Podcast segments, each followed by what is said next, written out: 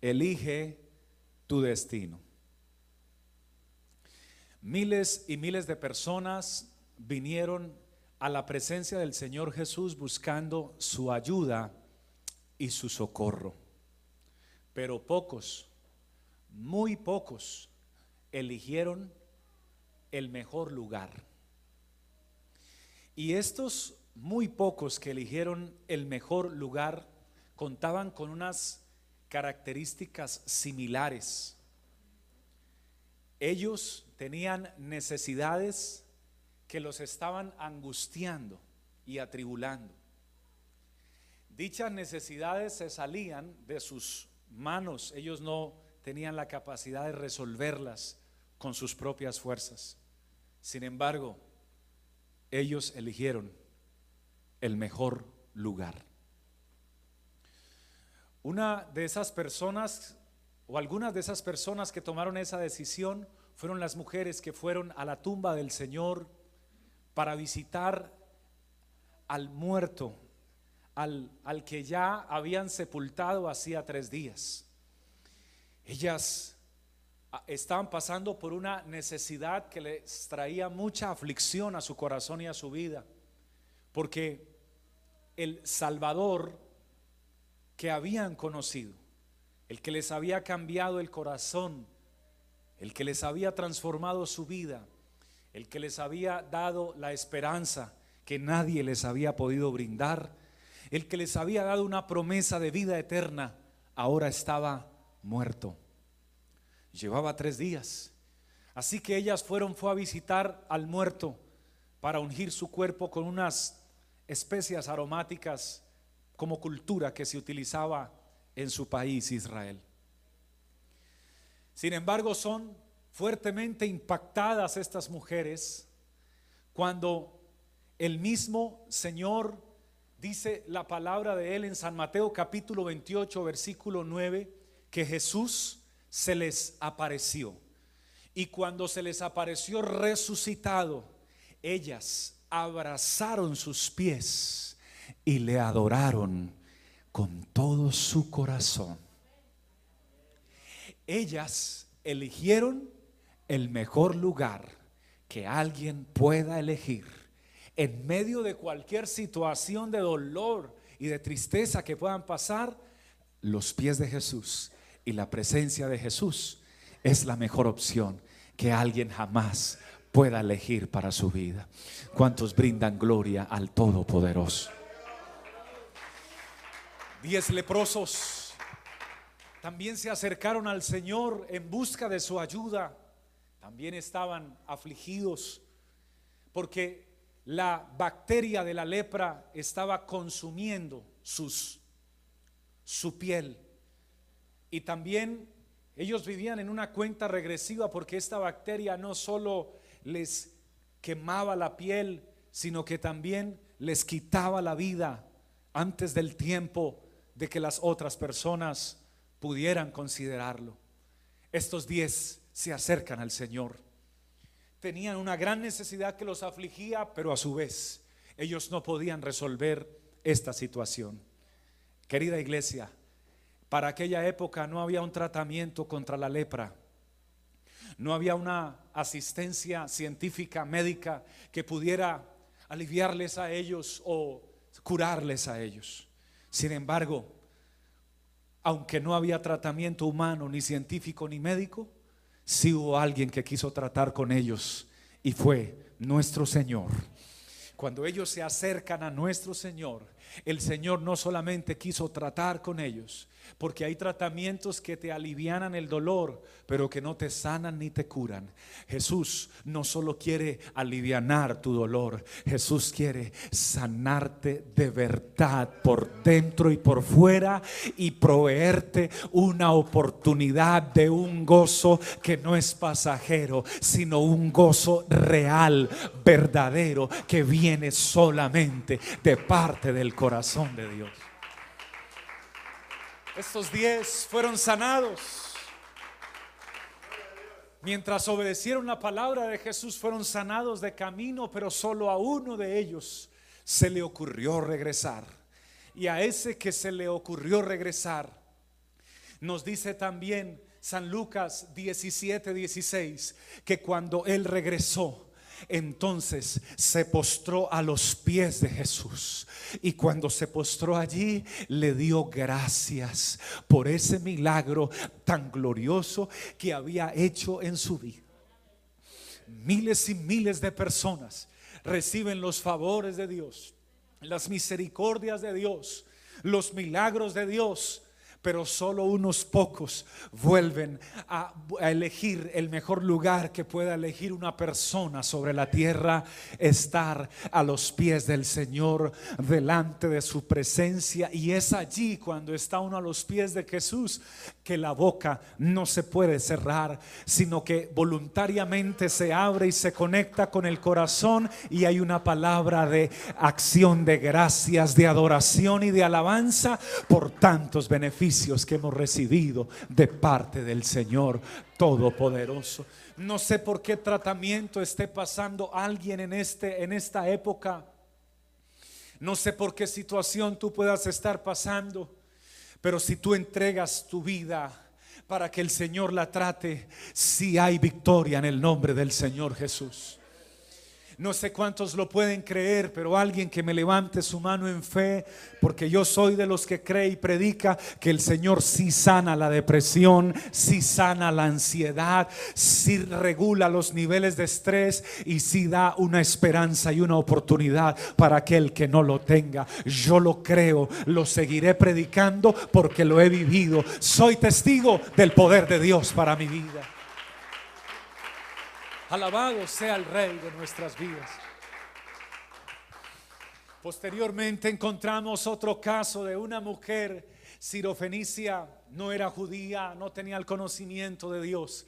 Puede que alguien nos esté viendo hoy por primera vez segunda, tercera vez. Puede que alguien diga, yo no pertenezco a la iglesia, yo no tengo el conocimiento de la Biblia, yo no fui criado de esa manera. Quiero que sepa que aún así Dios tiene propósitos muy grandes para usted y para su familia. Y esta dama que no tenía el conocimiento del Señor se acerca a su presencia. Y cuando se acerca, entonces viene y escoge también el mejor lugar, pero noten que ella tenía una gran necesidad que le afligía. Porque si hay algo que entristezca, si hay algo que haga sentir a una, a una mujer naufragar en el mar de, del dolor, de las lágrimas, es ver a su hija sufriendo. Y, y solo las madres pueden ver o pueden sentir el, sufrimiento de sus hijas. Y la hija de esta dama estaba gravemente atormentada.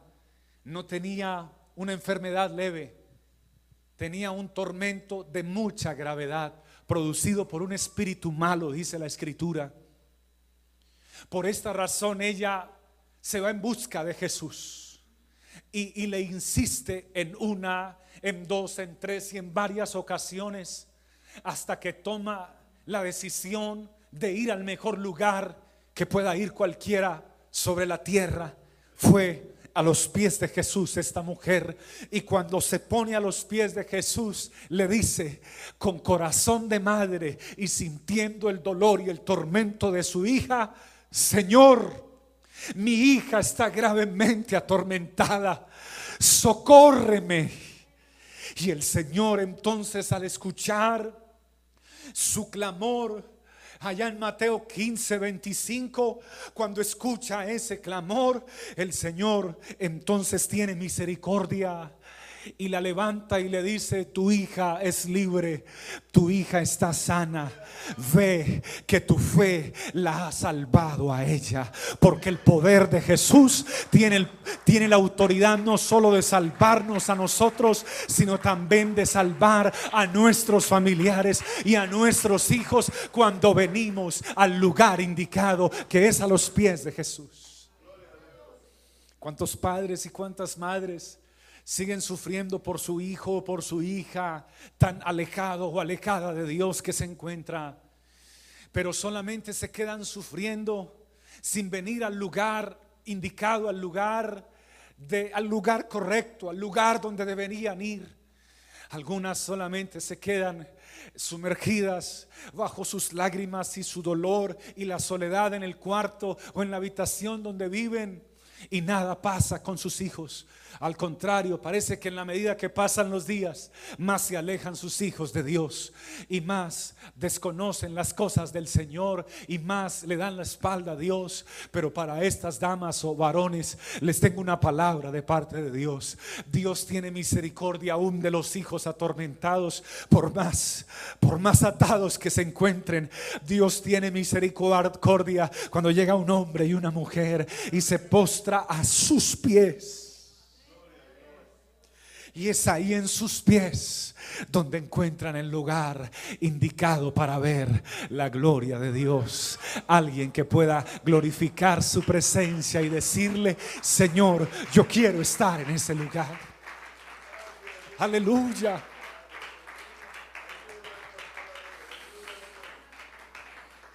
Entonces, estudiando la escritura, quiero que se conecte, por favor, con lo que viene a continuación, que es poderosísimo. Porque estudiando la palabra de Dios, le pregunté al Señor si alguien podría estar en, casos más complejos de los casos que acabamos de ver. Y el Señor me mostró dos casos aún más difíciles. Porque los casos que acabamos de ver, todos se acercaron a Jesús para pedir su ayuda. Pero ahora me encuentro con un caso de alguien que no se acercó a Jesús para pedir su ayuda. Y la razón por la cual no se acercó era porque estaba atado. Era un joven que había perdido ya la capacidad de tomar sus propias decisiones. Ya no tenía la libertad de tomar sus propias determinaciones.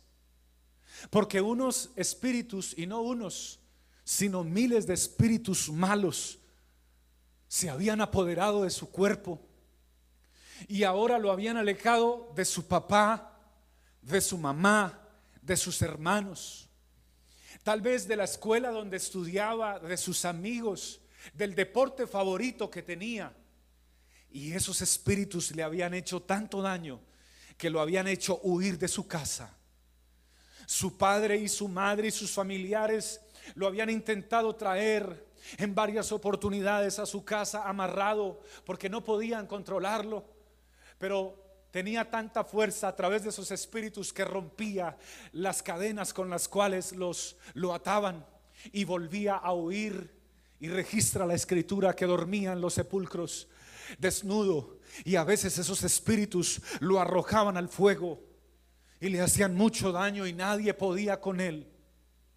Todos los anteriores vinieron a Jesús por asistencia y Jesús los asistió y les ayudó. Pero este no podía venir por sí solo para recibir ayuda de parte de Jesús. Pero aunque no podía venir para recibir ese socorro de parte de Jesús, Jesús fue a él hasta el lugar lejano donde se encontraba, a donde nadie quería ir. Jesús fue a buscarlo. Y cuando llega Jesús a la playa de Gadara, en la localidad donde este joven frecuentaba la misma presencia de Jesús. Y el mismo poder de Jesús lo atrajo porque tiene el poder de atraer aún al que está más lejos de su presencia, aún al que está más atado, aún al que tiene espíritus malos controlándolo, su poder, el poder de Jesús es como el más poderoso imán que existe en todo el universo porque aquel joven salió corriendo al encuentro y se le arrodilló delante de su presencia. Y aunque fueron los espíritus los que hablaron por el joven, el Señor reprendió a los espíritus y aquel joven, aquel día, según la preciosa palabra de Dios en San Lucas 8:35, fue liberado por el poder del Señor Jesucristo.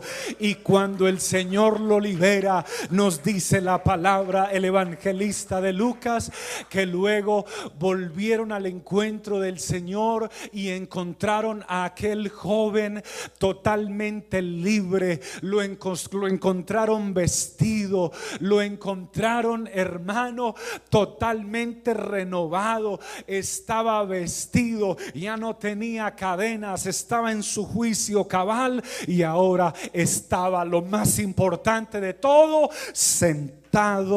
en el mejor lugar, a los pies del único que puede liberar a las personas de cualquier atadura, cadena, de cualquier vicio, de cualquier droga, de cualquier, ah, de lo que sea, solo Él lo puede hacer. Alguien que sea testigo de estas liberaciones, que lo alabe, lo aplauda y lo adore, como Él es digno de recibirla. Oh, grande es su nombre. Pero encuentro un caso aún más complejo que este. Y alguien podría preguntarme, ¿un caso más difícil que ese? ¿Qué más difícil puede ser que hayan más de cinco mil espíritus poseyendo un joven y que nadie lo pueda controlar? Si me encontré un caso aún más complejo porque aquel estaba todavía vivo, aunque tenía tantos espíritus malos. Pero me encontré un caso de alguien que ya había muerto. ¿Y qué solución puede haber para alguien que ya está muerto? Si le preguntamos a la ciencia si nos puede brindar una solución para alguien que lleve cuatro días de muerto, la ciencia tiene que bajar la cabeza y decir, lo sentimos mucho, hicimos todo lo que pudimos, pero ya no podemos hacer nada más. Se salió de nuestras posibilidades. Ahora había una necesidad en el corazón de las familiares del muerto. La necesidad les traía mucha aflicción y mucho dolor. Su corazón estaba enlutado. Solo se oían en esa casa sollozos y murmullos de tristeza y de lamento. Solo se escuchaban entre ellas, sus hermanas, dolor. No se habla, no se registra acerca de los padres de este joven. Parece que solamente eran los tres. Muere el joven y quedan sus dos hermanas. Y ahora entre ellas, lamentándose y llorando, entristecidas y queriendo ellas hacer algo, pero ¿qué podían hacer? Si hay situaciones que aunque tú las quieras resolver o quieras hacer algo para cambiar las cosas, no puedes, porque se salen de tu control y de tus fuerzas. ¿Cuántas mujeres no quieren, quisieran tener un esposo transformado por el y lo intentan hacer con sus propias fuerzas y algunas toman la decisión de ser indiferentes con ellos para que ellos se den cuenta, a ver si reflexionan y cambian, pero no les funciona la estrategia. ¿Cuántos hombres no toman la decisión de cambiar con sus esposas? Eh, eh, esperando que ellas reflexionan y puedan tomar decisiones de cambio, pero aunque ellos cambian, al contrario, en vez de ellas cambiar, como que empeoran y se polarizan más y se va uno más al extremo y el otro más al extremo porque siguen buscando sus propias soluciones y llevan un año discutiendo, dos años discutiendo, cinco años discutiendo. Hay gente con más de 20 años de casada y su matrimonio solo es discusiones, solo es problemas, solo es dolor, solo es lágrimas, solo es maltrato, solo es soledad. Ella por un camino, él por otro camino y, y viven por los hijos y por los nietos. Pero esa no es la vida que Dios quiere que tú tengas. Jamás Dios preparó ese, ese tipo de matrimonio para ti. Tú y tu cónyuge son los que se han encargado de tener ese tipo de vida. Porque tienes una necesidad que te causa aflicción. Pero tú intentas resolverla con tu fuerza, a tu gusto, a tu pensamiento. y no has podido y pasan los años y sigues insistiendo en ser el mismo y la misma y no te das cuenta que vas de mal en peor. Pero Dios hoy te habla y te dice que si vas al lugar indicado, si podrías encontrar una verdadera solución, porque lo que tú no has podido solucionar ni arreglar con tus propias fuerzas, con tus propias manos y con tu propia vida, hay alguien que sí tiene el poder y la autoridad de solucionarlo, de configurarlo, de restaurarlo, de cambiarlo. Él tiene nombre propio y si alguien conoce el nombre de Él y tiene la libertad de abrir sus labios y pronunciarlo, declare el nombre que es sobre todo nombre y que puede hacer las cosas nuevas. Jesús es su precioso nombre. Oh, a Él sea la alabanza y la gloria. Yo me encuentro con un episodio tan grande y tan hermoso porque ahora Jesús llega a Betania, la ciudad donde el joven que había muerto, una de las dos hermanas sale al encuentro de Jesús. Una de esas hermanas se llamaba Marta y quiero que esté muy atento porque ya se está terminando esta predicación, pero Marta sale al encuentro de Jesús y cuando lo encuentra, atención, las palabras de Marta para el Señor son, Señor, si hubieses estado aquí, mi hermano no habría muerto. Jesús le responde a Marta, tu hermano resucitará. Marta le responde, yo sé que resucitará en el día postrero. No creyó que él podía obrar inmediatamente, sino en el día final. Alguien, mientras sucedían ese diálogo, le dio aviso a su otra hermana María. Jesús llegó a Betania y María se dio prisa. Y es lo que te está haciendo falta a ti y a muchos, el darse prisa para ir al lugar indicado, al lugar correcto, al mejor lugar. Porque algunos no se han tomado esto tan en serio. Pero quien se da prisa y va al lugar, al mejor lugar, entonces puede encontrar una respuesta diferente. María llega dándose prisa a la presencia de Jesús y cuando lo ve, se postra a sus pies. Y allí arrodillada le dice las siguientes palabras, Señor, si hubieses estado aquí, mi hermano no habría muerto. Y lloró.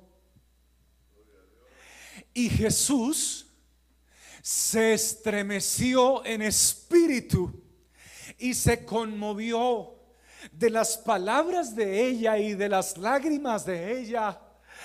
Y le respondió, ¿a dónde lo pusiste? Y aquí Dios me reveló algo glorioso, porque ambas vinieron y le dijeron las mismas palabras, pero para las dos hubo una respuesta diferente. Muchos hacen la misma oración, pero para algunos las respuestas de Dios son diferentes, porque algunos ya entendimos cuál es el mejor lugar donde debemos estar. El mejor lugar donde debemos estar no es otro, es a los pies, a los pies de la presencia de nuestro Señor Dios Todopoderoso. Alguien que reciba esta palabra y sienta su presencia, que lo adore con su alma y su corazón. ¿Dónde lo pusieron? Y María responde, está en una tumba, llévenme. Y el Señor llega hasta donde está la tumba, da la orden de que quiten la piedra que estaba puesta en el lugar del sepulcro. Y Dios, como se le conmueve su espíritu por la necesidad de ella, abre su boca. Pero antes de abrir su boca, dice la escritura que Jesús lloró. Porque se compadece de la necesidad que sus hijos tienen. Algunos dicen que Jesús lloró por la incredulidad de ellos, pero yo encuentro que Jesús lloró porque veía a sus amigos y a su creación que estaba en angustia y en dolor por la muerte de ese ser querido. Ahora abre su boca con la única autoridad que tiene él, porque a ningún otro gobernante ni presidente de la república, ni ningún rey ni reina de una nación, ni ningún científico puede tener la autoridad que él tiene. Con la única autoridad que le caracteriza, abre su boca y llama al que se había muerto, que tenía cuatro días de muerto, y le dice, Lázaro, ven fuera. Y el que estaba muerto resucitó revivió, se levantó de entre los muertos y salió vivo por el poder de nuestro Dios. A Él sean los mejores aplausos. A Él sea la gloria. A Él sea la alabanza. Un hijo del Señor se puede colocar de pie y rendirle ese tributo y esa alabanza a nuestro Dios con todo el corazón en esta hora.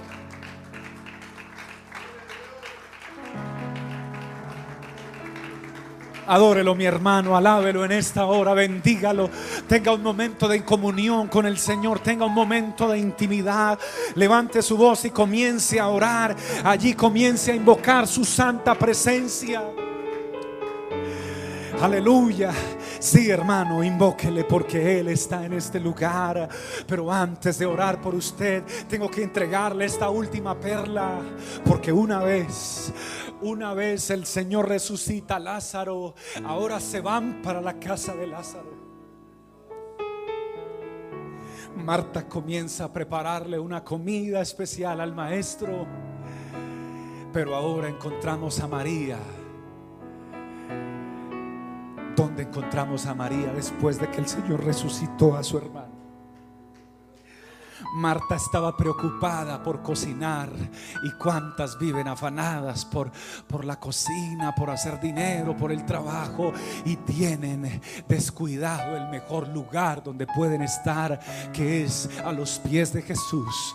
Pero ahora mientras Marta está cocinando y preparando cosas, encontramos a María una vez más sentada a los pies de su Señor y la revelación que María, antes de que el Señor hiciera el milagro, estuvo a los pies de Jesús. Y después de que el Señor hizo el milagro, continuó a los pies de Jesús. Porque estar a los pies de Jesús es estar en el mejor lugar que jamás usted pueda estar en toda su vida. Quiero saber si hay una mujer, si hay un varón, si hay un joven que quiera estar a los pies del Señor desde hoy y el resto de su vida. Si hay alguien que quiera estar ahí y no en otro lugar, le voy a invitar a levantarle sus manos al Señor. Le voy a invitar a cerrar sus ojos conmigo porque quiero invocar el nombre del Señor a favor de su vida. Quiero invitarle a que se una con conmigo en oración y a que le diga al Señor, Señor, he estado tal vez en un tiempo de angustia, he estado, Señor, en un tiempo de crisis o de dificultad, algunos por días, otros por semanas, otros por meses, y han intentado resolver esas situaciones con sus propias fuerzas y no han podido, pero tú hoy nos hablas de que hay un lugar, el lugar correcto, el lugar indicado, el mejor lugar donde puedan estar. Alguien hoy puede elegir el destino de su vida. Hermano, yo quiero elegir estar a los pies de mi Señor en su presencia para siempre. Y si alguien toma esa decisión conmigo y alguien elige ese mismo destino, por favor levante su voz y sus manos. Señor Dios Todopoderoso, en el nombre de Jesucristo nuestro Dios. me presento delante de tu presencia con cada una de las manos que humildemente se levantan delante de ti diciendo, Señor, yo también elijo estar a tus pies. Porque a quién más, Señor, voy a acudir si solo tú tienes palabras de vida eterna. Probablemente, Señor, algunos sienten que ya no pueden hacer más por su situación. Pero tú hoy hablas a una mujer, hoy hablas a un hombre, hoy hablas a un joven, hoy hablas a un varón, hoy hablas a un adulto, hoy hablas a alguien que se le acabó la esperanza. Dios Todopoderoso, yo te suplico en esta hora por aquellos que pueden creer, Señor, como aquella mujer que se postró a tus pies, que pudo creer que tú podías liberar a su hija. Como aquella mujer, Señor, que se postró Señor, creyendo que si tú hubieras estado ahí, su hermano no se había muerto. En alguna manera tenía fe que Jesús era el sanador, aunque no sabía que él podía resucitar de entre los muertos. Y si hay alguien en esta mañana que necesite un tipo de resurrección para su matrimonio, un tipo de resurrección para su relación con sus hijos tipo de resurrección para cualquier otra área de su vida.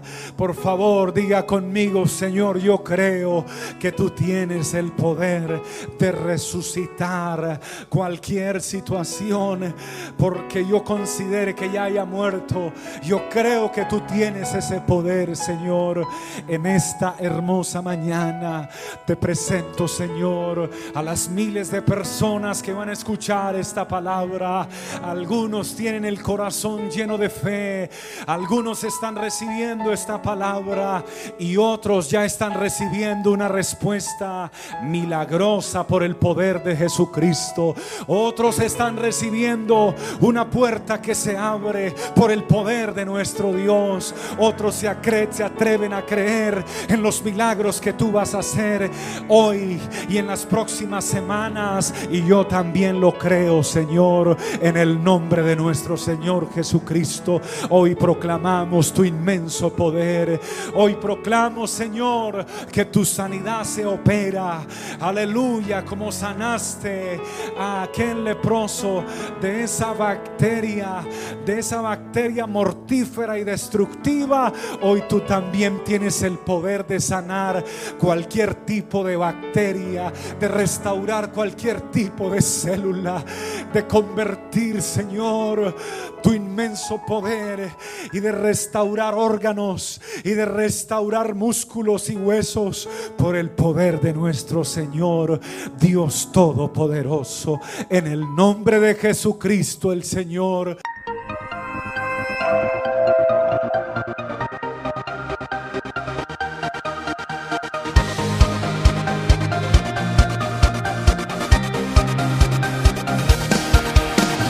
Tiempo de vivir de gloria en gloria, el gozo de